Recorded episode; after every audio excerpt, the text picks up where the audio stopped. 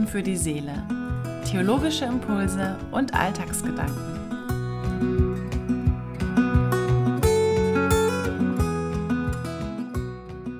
Hallo und schön, dass du reinhörst. Kennst du das Gefühl, wenn man sich so von Tag zu Tag schleppt und die Zeit einfach nie ausreicht? Wenn da so viel auf der To-Do-Liste steht und man das Gefühl hat, dass der Akku zwischendurch nicht wirklich auflädt? Als wir hierher gezogen sind, da habe ich eine große Pflanze eingepflanzt, die ich aus unserer alten Wohnung vom Balkon mitgenommen habe. Ich habe sie draußen eingepflanzt und sie hat geblüht. Ein Monat und noch ein Monat und dann ist sie schließlich eingegangen. Sie ist in der neuen Erde nicht wirklich gut versorgt worden. Sie hat einfach keine Kraft, keine Nährstoffe mehr erhalten. Wenn wir einen Baum sehen, dann sehen wir die Baumkrone, die Blätter und die Blüten. Was wir aber nicht sehen, das sind die Wurzeln. Meterlang können die sein und ohne sie könnte der Baum nicht existieren. Sie sind eigentlich das Wichtigste. Und auch unsere Wurzeln sind auf den ersten Blick nicht sichtbar.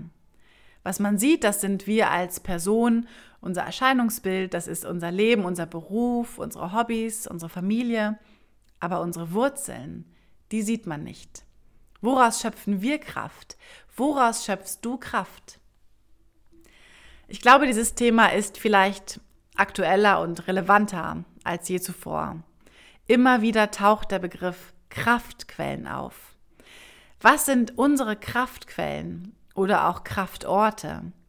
Was sind die Orte, an denen du auftankst? Und es gibt auch Menschen, die einem so gut tun oder auch Hobbys, bei denen man einfach alles um sich herum vergisst und nur im Moment lebt. Forscher nennen das übrigens Flow.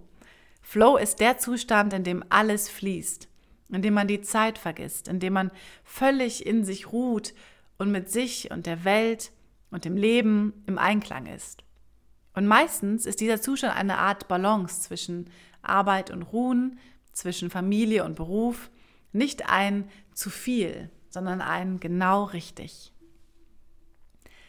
Ich glaube, wir haben alle im letzten Jahr und jeder auf seine Weise die Erfahrung gemacht, dass die Corona-Pandemie ganz schön an den Nerven und auch vor allem an den Kräften zerrt.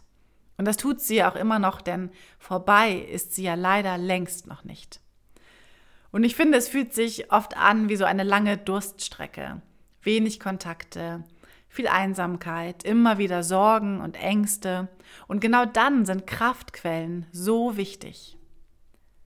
Auch für Paulus war das Thema Kraft ganz zentral. Und damals gab es in der Gemeinde in Korinth viele mächtige und sehr selbstbewusste Menschen, die ihre Kraft und ihre Stärke nach außen hin demonstriert haben.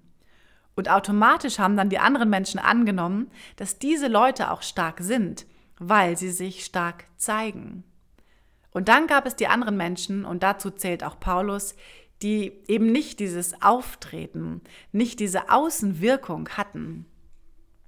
Und Paulus selbst, finde ich, ist das beste Beispiel dafür, dass dieser vielleicht auf den ersten Blick eher unscheinbar wirkende Mensch durch Gottes Kraft seinen Weg geht und dass dieser Mensch etwas zustande bringt und das so eine enorme Wirkung hat.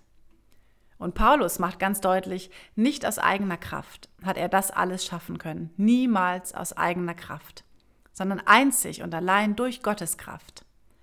Und er macht ganz deutlich, dass Gottes Kraft gerade in den Schwachen wirksam wird. Nicht wir alleine müssen alles schaffen, leisten, erreichen, immer schneller, höher, weitergehen. Wir dürfen uns auch unsere Schwäche eingestehen. Und gerade dann ist Gott an unserer Seite. Es gibt so eine Vertrauensübung, vielleicht kennst du die.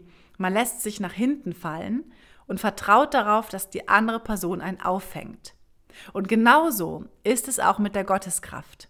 Wir müssen vielleicht erst wieder lernen, auf sie zu vertrauen, dass sie da ist und dass sie uns auffängt, wenn wir nach hinten fallen. So viele Menschen über die Jahrhunderte hinweg haben sich von dieser Kraft tragen lassen.